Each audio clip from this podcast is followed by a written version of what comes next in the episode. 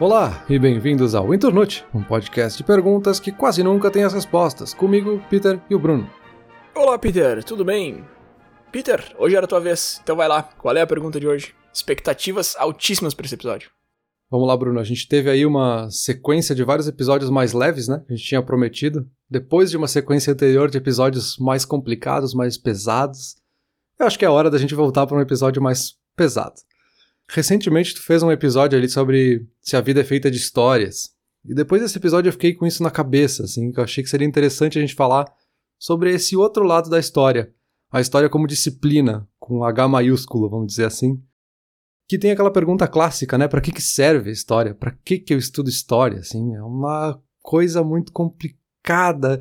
Parece que às vezes as pessoas entendem mais o valor de algo como filosofia e não entendem o valor, às vezes, da história, né? Uma coisa que eu achei muito interessante. Então eu decidi trazer isso aqui também para conversa hoje.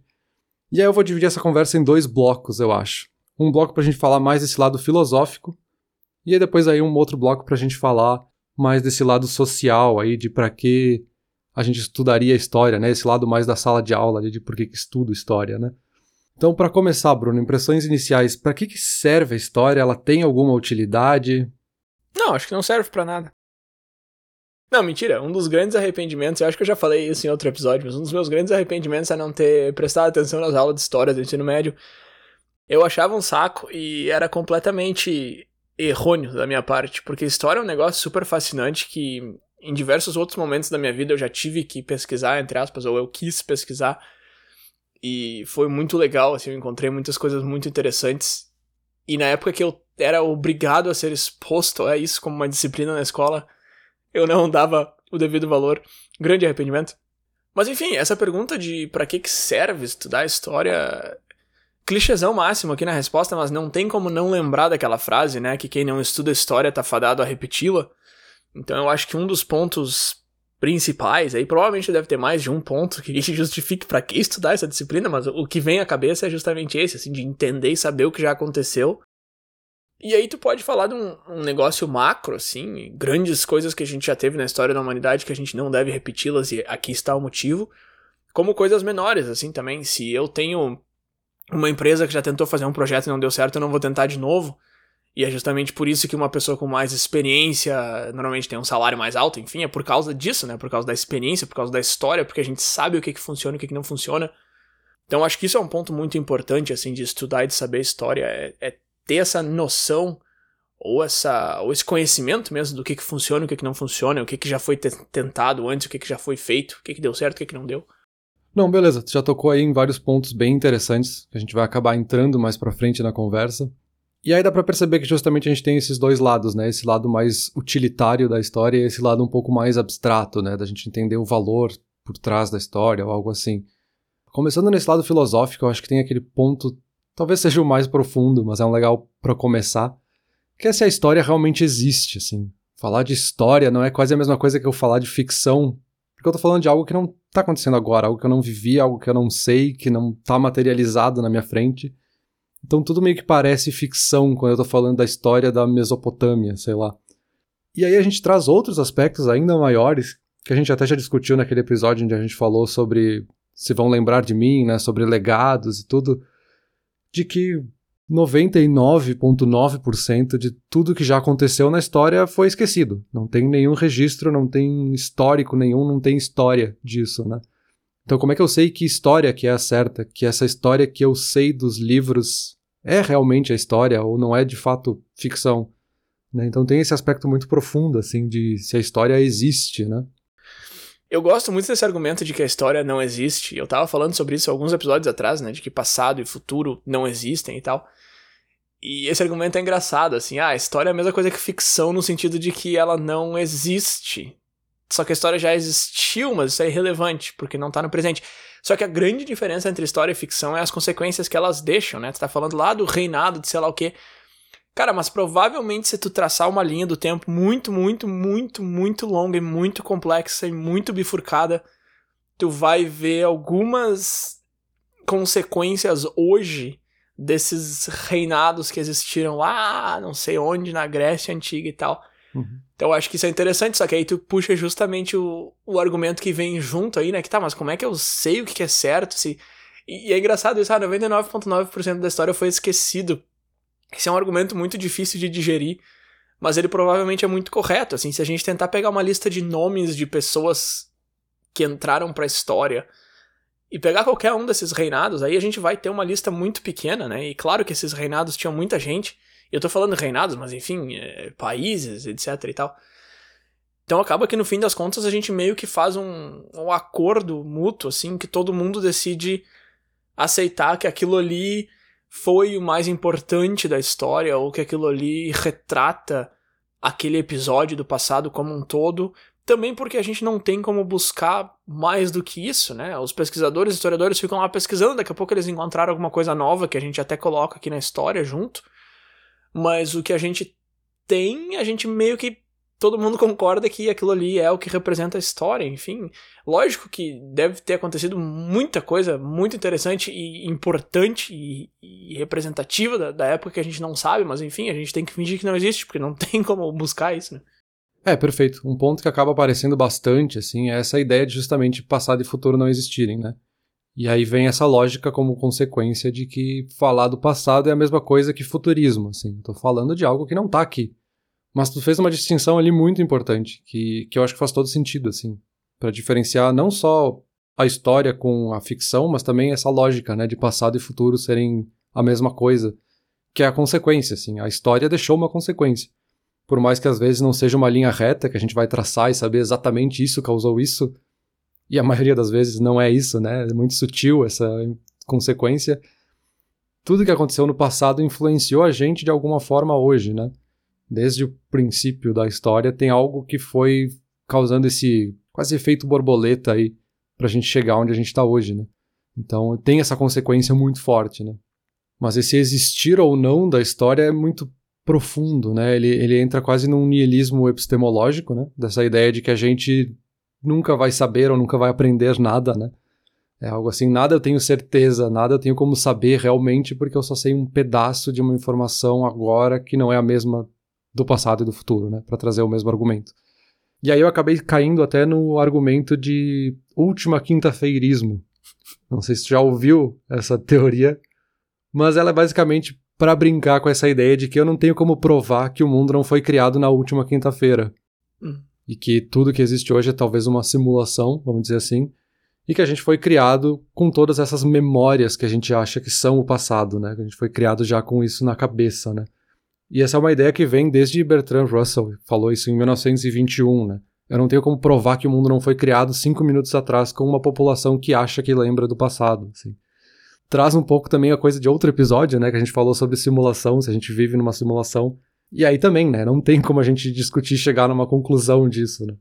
É que esse é o clássico assunto que tu pode falar o que tu quiser e ninguém tem como dizer, bah, porque não tem como provar. É tipo lá na história antiga tu poder fantasiar o que, que existia além do horizonte e tal, e ninguém tinha como provar que tu estava errado. A diferença é que esse tipo de discussão que tu está trazendo agora, ninguém nunca vai ter como provar que tá errado, né? Porque sempre tem alguma coisa que vai contra.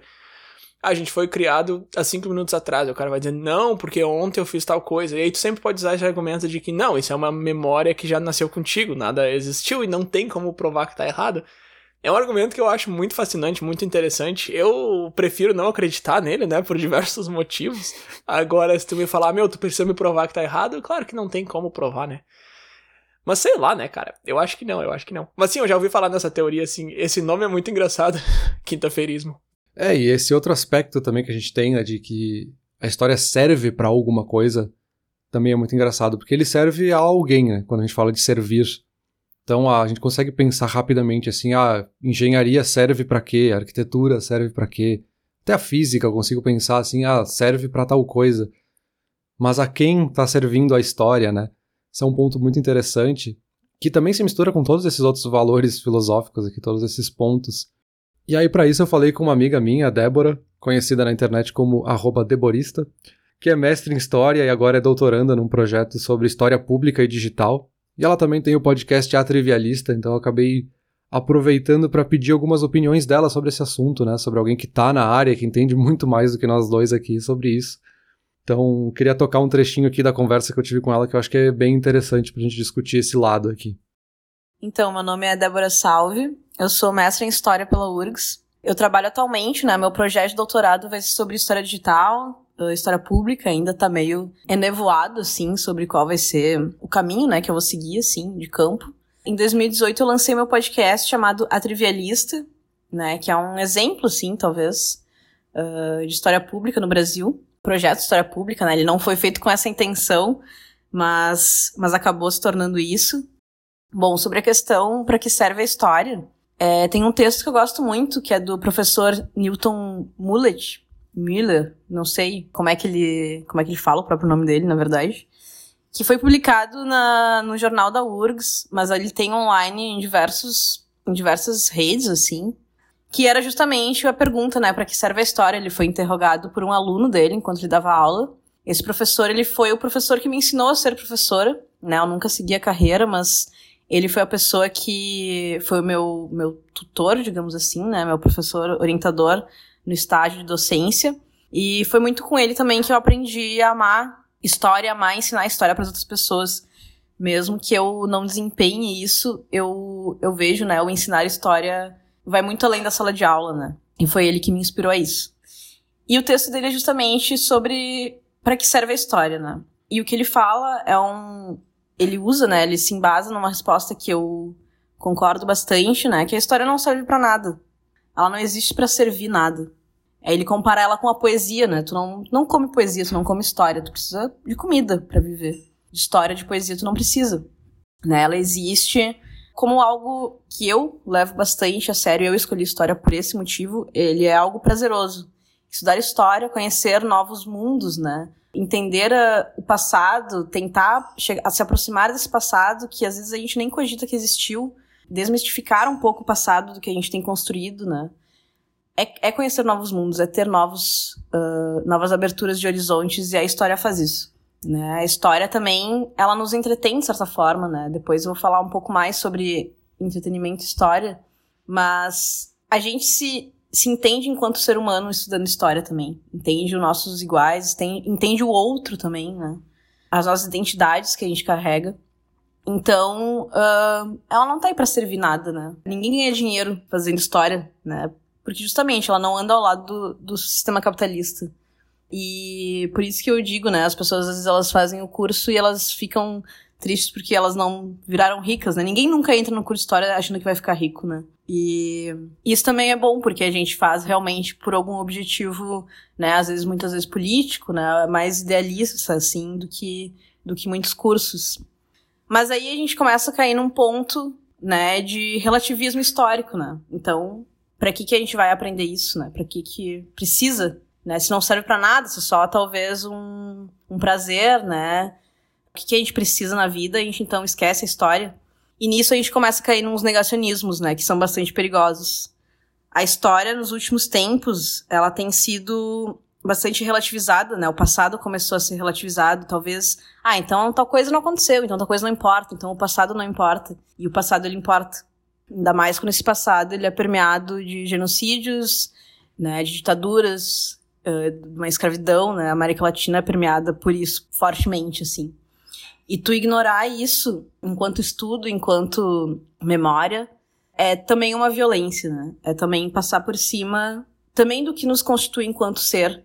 Várias lutas que justificam as desigualdades que a gente tem hoje em dia, né? Tanto de raça, de gênero, sexualidade, né? Então, uh, a história também, né, ao mesmo tempo que a gente tem essa coisa mais, tipo, ah, de prazer, né, de alegria, de contentamento próprio, satisfação própria, a gente também tem como uma questão política, né? Saber história também é importante para a cidadania, para nos tornarmos cidadãos, uh, cidadãos conscientes e tornar talvez um mundo melhor, né? Eu acho que é isso. Acho que tem um primeiro ponto aí que ela traz que eu acho muito interessante, que é essa ideia de que justamente não serve para nada, né? Não serve a ninguém. Eu até fui procurar esse texto aí do Newton Mullett e achei bem interessante assim a forma como ele traz isso, assim, não é algo objetivo, concreto, não vai te dar um resultado assim, que nem a arquitetura, no final tu vai ter uma casa, sabe? É uma coisa mais abstrata, quase um lado mais para filosofia.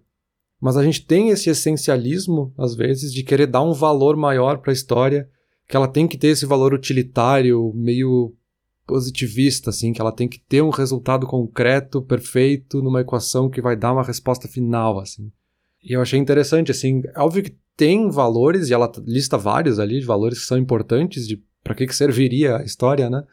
Mas ao mesmo tempo ela não tem esse valor intrínseco, né? Ela não, no vácuo ela não serve para nada mesmo, né? É um valor que a gente tem que dar quando a gente tá analisando a história. Tá, mas esse argumento não me convence. Nada tem valor intrínseco. Talvez comida e oxigênio. Cara, olha só, eu já pesquisei um tanto sobre história, mas sempre foi meio de hobby, assim. Aí tu me coloca aqui versus uma pessoa que tem mestrado em história e eu não vou sair discordando porque provavelmente eu vou perder essa discussão, mas uma coisa que eu gostaria de comentar aqui para ir contra um pouco, só para incomodar vocês, é que eu eu não tô dizendo que eu discordo do discurso dela, eu acho que todos os pontos que ela trouxe são bastante relevantes e fazem bastante sentido, são corretos, enfim. Uhum. Mas eu acho que ela tá se contradizendo quando ela diz que não serve para nada e lista várias funções, sabe? Porque, cara, tá, tu tá dizendo assim, ah, tu não tem uma coisa tão objetiva quanto uma casa. Tá, meu, beleza, mas aí tu tá pegando o objeto mais palpável possível que tem uma. E que tem aí um valor intrínseco, de repente, de fornecer abrigo, e tá fazendo uma comparação que eu acho que é um pouco injusta, porque olha, olha as coisas que ela listou. Desmistificar o passado. Cara, eu acho que isso é um negócio muito importante, sabe? Tem aquele livro que fala como é que é um guia do passado horrível que é uma ideia para mostrar que a, as pessoas é, criam essa ideia de que no passado era melhor, ah, na Idade Média que era bom, aí o livro vai lá e mostra o horror que era a Idade Média, sabe? Essas coisas assim, eu acho que desmistificar o passado é um negócio muito importante. Outro ponto que ela listou que eu acho incrível é a gente se entende como espécie, a gente se entende como pessoa, a gente se conhece. Cara, se isso não é um valor, assim, se isso não é uma serventia, então eu não sei o que que é, sabe? Uhum. Ah, mas não é tão concreto quanto um pedaço de bife na tua frente. Tá, meu, beleza, assim, mas daí não ser tão concreto quanto comida, que inclusive é um dos exemplos que ela cita ali. Até o outro extremo de não servir para nada, eu acho que esse não serve para nada é meio clickbait, assim, ah, o passado não serve para nada, olha aqui, aí tu vai ler um negócio e tem um monte de, de coisas positivas que, que estudar o passado traz, sabe? Então, enfim, de novo, eu não acho que ela tá errada em nenhum dos pontos, pelo contrário, eu acho que o não serve para nada que tá um pouco carregado demais, assim, eu acho que não é bem por aí. É, então, eu concordo contigo, ao mesmo tempo em que eu concordo com ela também. Porque eu acho que vocês dois estão falando meio que a mesma coisa, mas trazendo definições diferentes do que, que é servir, né? O que é servir a alguém ou servir para alguma coisa. Porque sim, tem esses valores que são muito importantes, né? Da gente entender o nosso passado, entender como é que a gente chegou e o que, que nos constitui enquanto pessoas, enquanto sociedade. São valores muito importantes, que pelo menos para mim são alguns dos motivos mais importantes de por que, que a gente tem que saber história, ou por que, que a gente precisa analisar a história, né? E aí eu vou usar justamente essa questão do analisar para a gente pular para outro lado da conversa aqui, que é o lado do social, né? Desse lado mais de por que, que a gente aprende história na sala de aula, né? E na fala da Débora ela até comentou ali desse texto do, do Newton, que justamente foi um aluno que trouxe essa pergunta para ele e depois ele começou a filosofar em cima disso, né? que é uma pergunta comum, assim, principalmente no ensino médio, a gente começa muito a se questionar, assim, ah, para que eu estudo esse negócio? Não vai servir para nada, não vou usar no trabalho isso aqui, eu não vou chegar lá no escritório e ficar falando da história da Primeira Guerra Mundial e da Mesopotâmia e qualquer coisa assim. Então a gente começa a questionar esse tipo de coisa. E é bem interessante porque a história não é só a gente ler o texto e beleza, nunca mais vou olhar, que nem eu faço com alguns livros, assim. A história requer que a gente faça essa análise constante, né? A gente precisa ter esse valor social, que é a gente vai discutir agora, mas sempre ter em mente esse lado mais filosófico, né, de pensar o que, que aconteceu, como isso aconteceu, como é que uma coisa ligou na outra, por que, que isso interessa para mim, assim, tem sempre um esforço além de simplesmente ler uma história, né? E acho que é o que transforma essa história com essa história com H maiúsculo, né? enquanto disciplina, algo maior, assim.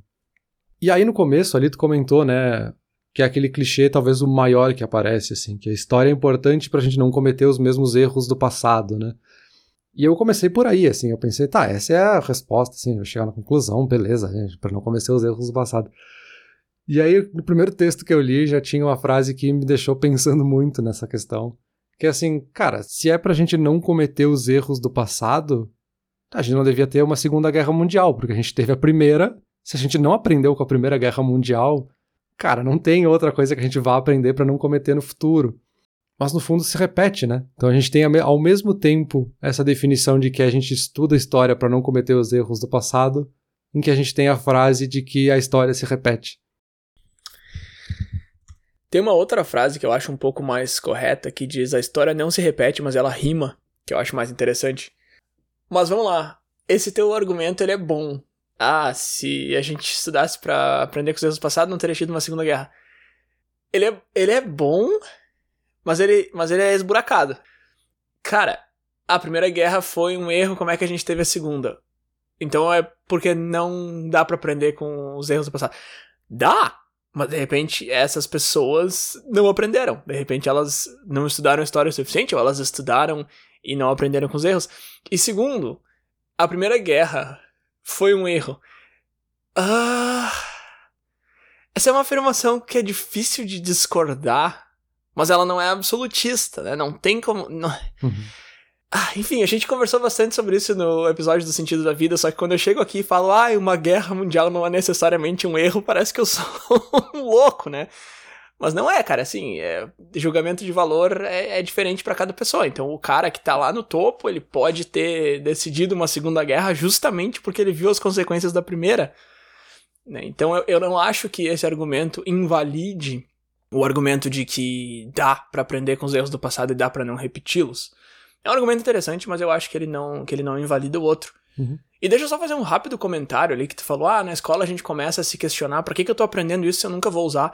Só queria deixar um, um rápido comentário para alguém que tá nos escutando aí, que de repente ainda tá na escola ou faculdade, ou sei lá, até um mestrado, e começa a se questionar esse tipo de coisa. Pra que, que eu vou aprender isso aqui se eu nunca vou usar na vida real?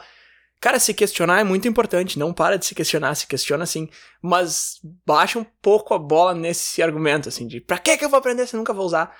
Porque, cara, a vida não é tão preto no branco, assim. De repente, um negócio que tu aprendeu na aula de física na escola, tu vai usar 10, 20 anos depois num podcast falando sobre coisas que se aprendem na escola. Que eu dei esse exemplo ridículo, mas aqui é, é uma coisa que eu já fiz aqui. Teve um episódio que eu tava contando uma aula de física que eu tive no ensino médio. Ou coisas menos na cara, assim, coisas que tu acaba aprendendo que te abrem para outro mundo, ou que te levam para outro lugar, ou que tu vai usar lá na frente, ou que te ajudam a entender outra coisa dali a 30 anos. Então, assim, é, é bom se questionar, mas, cara, mesmo que tu ache que tu tá aprendendo para nada, provavelmente não vai ser para nada, e se for, paciência, assim, faz parte. Alguma coisa vai ser para nada, mas faz parte do, do, processo de aprendizado que vai te servir para alguma coisa depois. Perfeito, perfeito. Tu trouxe algumas coisas aí que são bem interessantes e bem importantes, assim. A primeira é essa questão da gente sempre querer dar o valor, assim, de que foi bom, foi ruim, serviu para isso, serviu para isso a Primeira Guerra foi boa, a Primeira Guerra foi importante ou não. Sabe, é uma questão que às vezes não faz sentido quando a gente está analisando a história. A Primeira Guerra aconteceu, ponto. Agora, se isso foi bom ou não, cara, não interessa agora, assim, a gente discutir isso. A gente está analisando o que aconteceu, o que, que aquele povo tinha de conflitos, o que, que levou eles a chegar naquilo, quais foram os pequenos conflitos que foram se acumulando até desencadear o que a gente chama hoje como a Primeira Guerra Mundial. Então, assim, são muitos aspectos, mas a gente quer correr sempre para dizer se foi bom ou se foi ruim, se tem uma coisa positiva ou negativa naquilo. E não é necessário, né, quando a gente está analisando a história, né? E aí já entra um outro aspecto bem importante, assim, que é as sociedades que estavam na Primeira Guerra Mundial não são as mesmas que estavam na Segunda. A gente pode falar que foi o povo que morava lá na Alemanha, ou a região da Alemanha, e os povos estavam na região, e blá blá blá, mas não são as mesmas pessoas, né?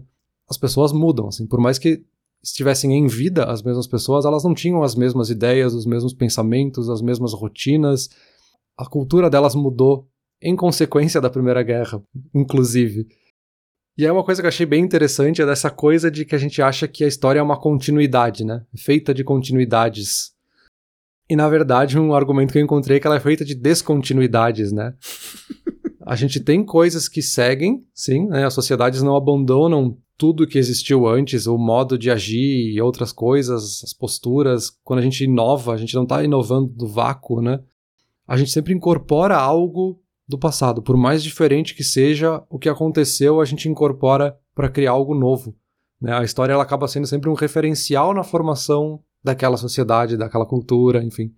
Então faz sentido, né? Que ao mesmo tempo em que a gente aprende para não cometer os erros, aqueles erros nos influenciam a cometer novos erros, né? Erros inovadores, vamos dizer assim.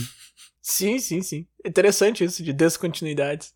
Me lembrou muito daquele episódio especial de Natal que a gente fez ano passado, que aí lá, não sei quando, lá no, há dois mil, três mil anos atrás, um cara jogou uma moeda pela chaminé, aí passa dois mil anos no futuro, a gente tem hoje toda essa tradição do Papai Noel, que é um cara de vermelho, que deixa presente na chaminé e tal.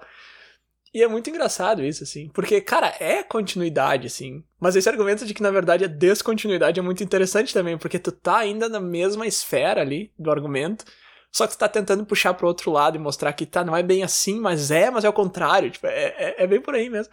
É que não adianta, né, cara? Qualquer coisa que a gente tente fazer para mudar tudo Primeiro que a gente já começou aí, o que, que a gente tá tentando mudar? O passado, tá? Então o nosso referencial é o passado. Não, mas eu tô tentando mudar. Sim, mas tô tentando mudar o quê? Isso aqui. Então tu tá fazendo com base nisso aqui. E aí se vai ser continuidade ou descontinuidade, no fim é quase que a mesma coisa, só que o contrário. Sei lá, é confuso, mas é interessante. Então deixa eu aproveitar esse momento aqui para trazer outro trecho aqui da conversa que eu tive com a Débora, para falar justamente desse lado mais sociológico da história, vamos dizer assim, né, mais cotidiano talvez. Deixa eu tocar mais um trechinho aqui pra gente. E sobre essa questão de para que aprender história, né? Acho que bem que tu comentou, uh, né? Se, se, a gente aprendesse com o passado, a gente não teria uma segunda guerra mundial. A gente teria visto que com a primeira foi um erro, né? As coisas deram errado. E aí eu te pergunto, né? Pergunto aos ouvintes aqui do podcast, né? As pessoas sabem história mesmo? Né? As pessoas têm história na escola, assim.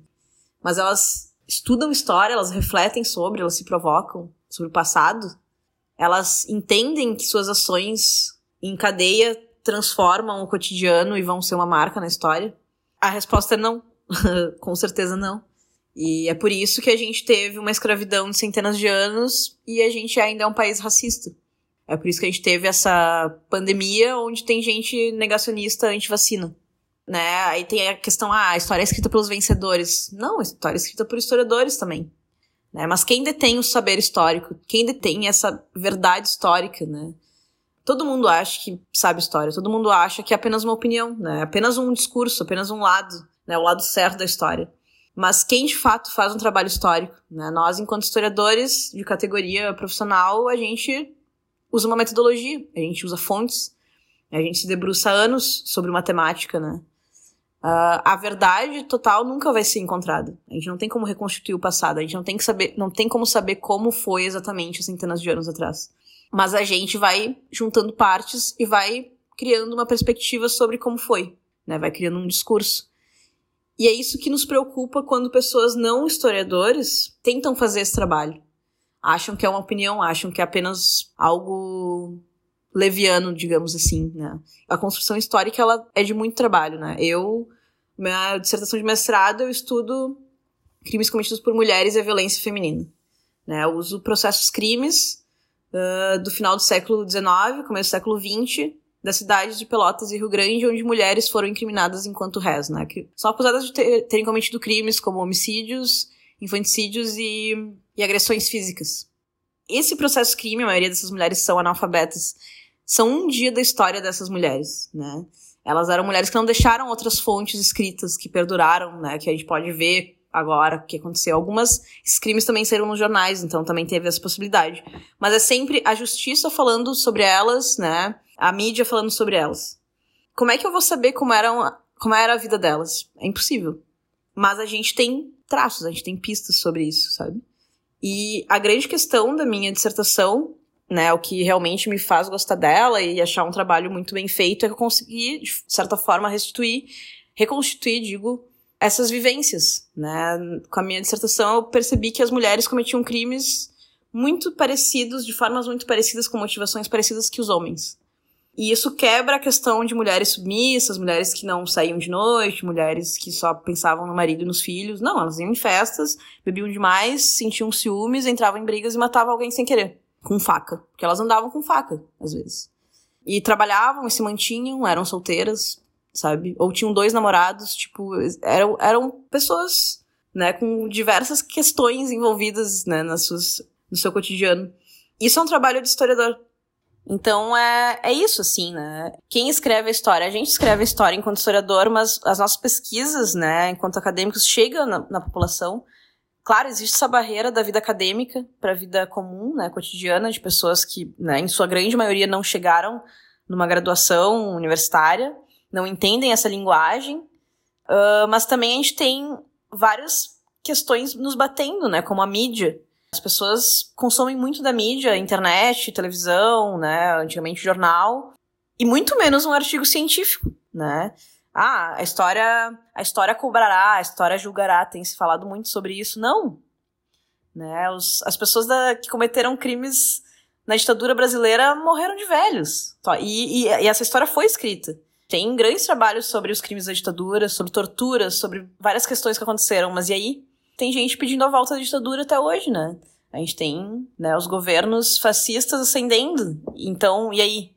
Por isso que a história, né, enquanto curso, né, tem se movimentado a abrir uma história pública, a pensar um novo público, não pensar apenas os seus pares acadêmicos, pensar como a gente vai fazer para as pessoas, de forma geral, entenderem, conhecerem mais de história, porque a gente gosta de história, as pessoas gostam de história. A gente consome história na, na televisão, em novela, em videogame, em romances de livros, em propagandas, tudo é história.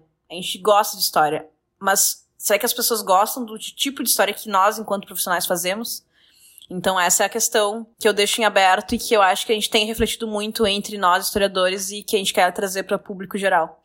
Deixa eu começar o meu comentário sobre a fala dela com uma coisa que eu achei engraçada. Ela falou: Ah, porque se as pessoas olhassem para trás, elas iam falar: Ah, a Primeira Guerra foi um erro, as coisas deram errado. Ela falou assim. Uh, mas o resultado de uma guerra ser o resultado que foi não é necessariamente algo dar errado, porque quando tu entra numa guerra, tu espera o resultado de uma guerra, né? Então, se o cara olha para trás, ele estuda a Primeira Guerra Mundial, ele não vai necessariamente falar as coisas deram errado. Não, as coisas deram exatamente o que era para dar. Foi uma guerra com vencedores, perdedores, enfim. Eu achei engraçado o jeito que ela colocou isso, porque faz sentido, né? Porque, ah, muita gente morreu, destruiu muita coisa. É lógico que trouxe muita coisa negativa, então dá para dizer que sim, deu tudo errado nesse sentido. Mas, por outro lado, foi exatamente o resultado que se espera do que se criou, né? Mas enfim, uma coisa muito interessante que ela trouxe ali, que é uma coisa que eu já tinha lido antes e tal, e, e agora voltou pra minha cabeça com essa fala dela, é que ela tava questionando ali, né? Será que as pessoas entendem que as ações delas mudam as coisas? E aí ela tá dizendo que não, né? Que provavelmente a maioria das pessoas não entende esse conceito. E aí eu lembrei dessa ideia que se discute aí né? na internet, eu já vi essa discussão algumas vezes, que é esses filmes de viagem no tempo e tal, né? Ou tu pega um efeito borboleta ali, que é um filme que, putz, marca muito esse gênero, né? De que as pessoas viajam para o passado e elas mudam o futuro inteiro fazendo uma coisa muito pequena. Ah, trocou essa cadeira aqui de lugar. Eu viajo para 1980 e eu troco essa cadeira de lugar. Aí eu volto para hoje em dia e o meu melhor amigo não existe. É porque daí, como a cadeira não tava ali, fulano não sentou ali, sentou lá, e daí ele não, não conheceu a fulana, e daí eles não tiveram filhos, e aí, tipo, muda a história inteira, assim, porque eu troquei a cadeira de lugar. Isso é uma, é uma coisa que pega muito nesse gênero, né? Qualquer filme com viagem no tempo, viagem pro passado, fala justamente disso. Efeito Borboleta é um filme onde isso, exatamente isso que eu descrevi, acontece diversas vezes. Esse é o roteiro, é o enredo do filme inteiro, né? Só que a gente não percebe que fazer isso no presente, na vida real mesmo, tem a mesma a mesma capacidade de alterar tudo, né? Porque é muito mais difícil de enxergar. Se eu mudar essa cadeira aqui de lugar e agora aquele casal ele não vai se conhecer, eu não vou saber que fui eu que mudei isso porque eu não tenho como comparar com a realidade ou com o universo onde eles se conheceram. Mas a gente tem o potencial de mudar tudo com cada coisa que a gente faz. Mas não é uma coisa que a gente pensa, né? E ainda bem que não é uma coisa que a gente pensa, né, Peter? Imagina se a gente carregasse essa responsabilidade com a gente a cada coisa que a gente faz, assim. Então, por exemplo, eu tô falando isso agora e talvez alguém vai ouvir isso e vai pensar nisso e vai pesquisar um negócio e vai acabar caindo num site que vai conhecer uma pessoa e vai mudar a vida inteira daquela pessoa. E eu fico pensando, ai, será que eu vou mudar tudo com o que eu tô falando? Será que eu vou mudar tudo com o que eu tô fazendo? Então ainda bem que a gente não fica pensando nisso, mas que existe essa possibilidade de acabar alterando o futuro inteiro com cada coisinha que a gente faz, existe, né? Exato, né? A gente tem essa mania, vamos colocar assim, de achar que a história é só o que está lá atrás, assim, aquilo que está lá no livro que já está encerrado, já está editado com ponto final. Mas não, né? A gente não entende a gente como nós agora no presente somos objetos da história também, sabe? A gente que está gerando a história do futuro, né?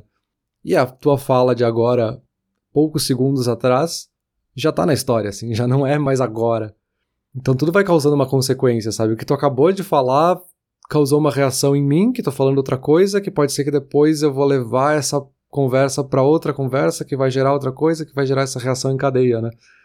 Então, sim, a gente não se coloca às vezes como personagens históricos, né? Mas nós somos parte da história também, por mais que estamos no presente, né? Tem outras duas coisas ali que a Débora comentou que eu achei muito interessante.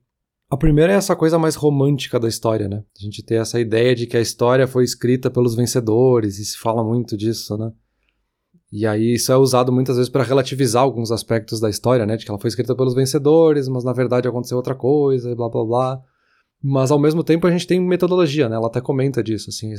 O trabalho do historiador não é baseado em, ah, eu quis escrever essa história porque eu achei legal, porque eu ganhei a guerra e eu quis falar isso, assim. Muitas coisas são fatos, assim. Tem coisas que realmente são narrativas, que são construídas, e aí muitas vezes é para preencher justamente os buracos entre os fatos que se criam essas narrativas, né? Mas existe muita metodologia, historiografia, né? Tem coisas que são fatos concretos que não tem como tu dizer que não aconteceu.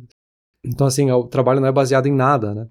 E aí tem um outro aspecto que ela falou, que eu acho que eu fiquei muito pensando nisso, assim, nessa semana, que é essa coisa de que a história vai cobrar, né? Que também é algo que aparece com frequência, assim, na pesquisa. E não, né? A história não vai cobrar ninguém. A história não é uma entidade que pode vir te cobrar alguma coisa. Quem cobra são as pessoas, assim, é a sociedade, a sociedade faz coisas ou deixa de fazer, ninguém vai cobrar. Né? A história em si não vai cobrar pelo que aconteceu, ela vai registrar o que aconteceu, no máximo. Né? Eu acho que faz um ou dois episódios que eu falei que karma, na maneira que a gente embala ele, é um troço que eu não tenho como engolir. E isso é outra discussão também que não tem como provar, né? A gente tava falando lá do começo, ah, se a gente nasceu há cinco minutos atrás, não tem como dizer sim ou não.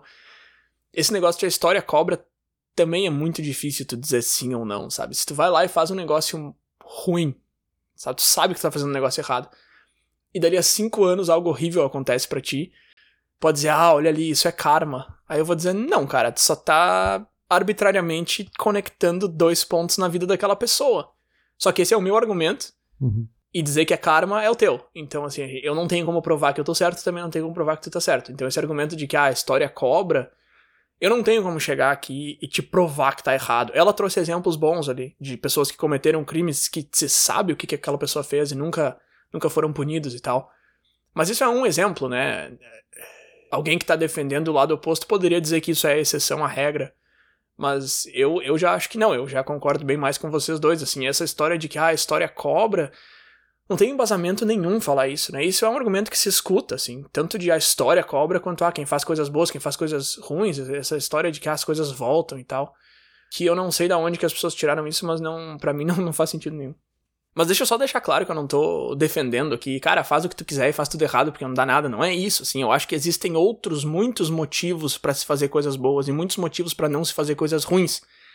Eu acho que a intenção, talvez, dessa galera seja certa, seja influenciar as pessoas a fazer coisas boas e tal. Só que eu acho que o motivo não é esse, mas eu acho que o resultado final, sim, eu acho que se deve, lógico, sempre procurar fazer o bem, fazer as coisas que são melhores, mas não porque vai vir uma recompensa ou não porque tu tem medo que a história vá cobrar, sabe? Só para deixar claro que eu não sou tão nihilista assim, falando, cara, faz o que quiser que não dá nada. Não, não é isso, assim, mas também não é esse outro lado.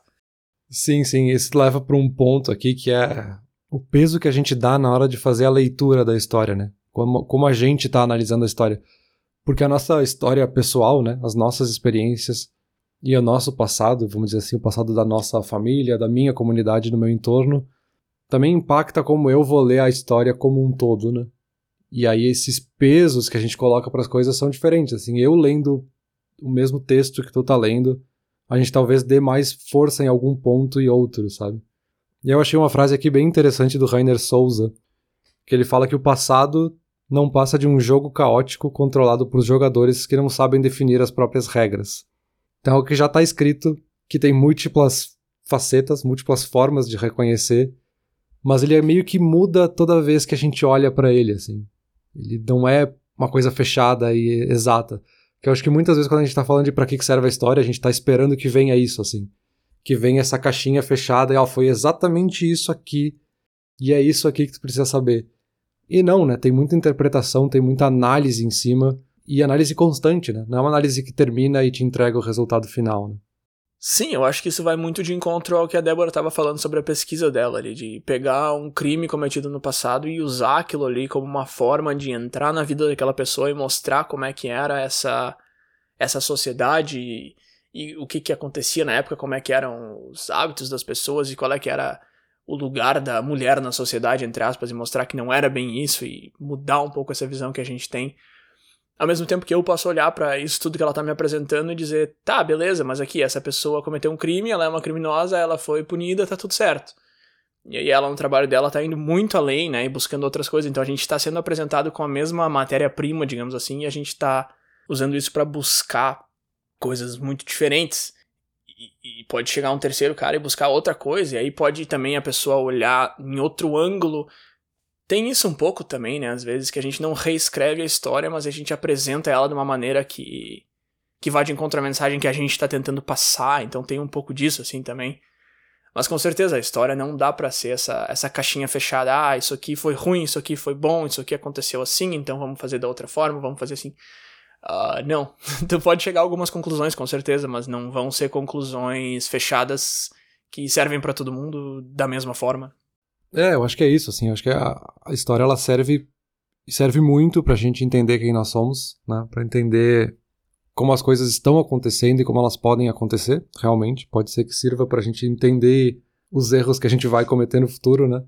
Mas ela depende dessa análise constante, né? Ela não vai funcionar no vácuo assim, ó, analisei, ponto, é isso. A gente precisa constantemente analisar e comparar com aquilo que a gente sabe objetivamente que aconteceu, para poder fazer essas análises de novos ângulos, de mais profundidade e reavaliar aquela sociedade, assim, para ver se é, não tinha furos ali naquela sociedade que a gente estava olhando e como ele se comportava, que hoje a gente acha uma coisa, mas que na verdade tem aspectos muito mais profundos que nós, por exemplo, né, estávamos ignorando. Então, assim como conclusão, eu acho que a, a história serve muito mais como uma ferramenta, como um caminho para a gente descobrir as coisas, mas ela não é essa equação perfeita que tem uma solução exata no final, assim, que a gente vai chegar nisso e essa é a resposta, assim, não é uma coisa matemática, né? A história não é só olhar o que, que é o passado, assim, não é só ler isso foi o passado. Ela é essa análise constante, essa reflexão sobre a sociedade, né? Não, perfeito, e não teria como ser diferente, né? Isso tudo que tu falou se aplica a se tu tá olhando para a vida de uma pessoa, né? Não tem como dizer essa foi a vida dessa pessoa. Isso aí tudo que tu disse pode servir para olhar para uma pessoa.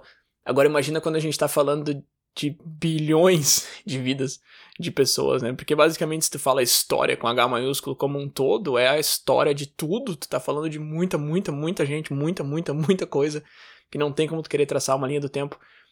Pro bem ou pro mal, sei lá. Eu gosto das coisas mais redondinhas, assim, então. É, por um lado isso é ruim, mas por outro lado, e acho que esse outro lado é muito maior, que bom que é assim, né? Porque a gente já tem ali a física, a matemática, foram os exemplos que citou antes, arquitetura, química, enfim que são coisas bem, ó, isso aqui é isso, isso aqui é isso. E aí do, do outro lado tu tem essa parte bem mais humana em que as coisas não são necessariamente o que parecem ser, e mesmo que sejam, ainda assim existem muitas outras peculiaridades ali e tal. E isso é muito interessante, acho que, acho que é justamente daí que, que nasce esse fascínio todo, né? Beleza, acho que a gente encerra por aqui, concluímos muito bem esse episódio. Mas agora, Bruno, uma coisa para entrar para a história é esse episódio desse podcast. Ele pode, pode entrar para a história, mas para isso a gente precisa aí da ajuda do pessoal que está sempre nos ajudando, sempre compartilhando os episódios nas redes sociais. Pessoal que nos ajuda muito aí, simplesmente por curtir, por ouvir a gente, a gente já fica muito feliz com isso. Porque a gente não está fazendo isso como um registro histórico, é só uma coisa que a gente faz por lazer, mas a gente fica muito feliz de ver que as pessoas gostam do que a gente faz. Então, a gente fica por aqui. Valeu! Com certeza, Peter. Já que tu já falou com esse pessoal que sempre nos ajuda, deixa eu falar com o pessoal que de repente tá nos escutando, mas tá mais quietinho aí, que nunca passou adiante aí os episódios. De repente esse é o, é o primeiro, de repente essa é a porta para vocês entrarem e fazer parte da nossa história aqui também. Então, fazer esse, esse pedido aí para compartilhar, para levar adiante. Como tu falou, a gente gosta muito de fazer isso, a gente fica muito feliz de chegar em o máximo de pessoas possível. Então, sempre pedindo e agradecendo muito essa ajuda aí. Valeu!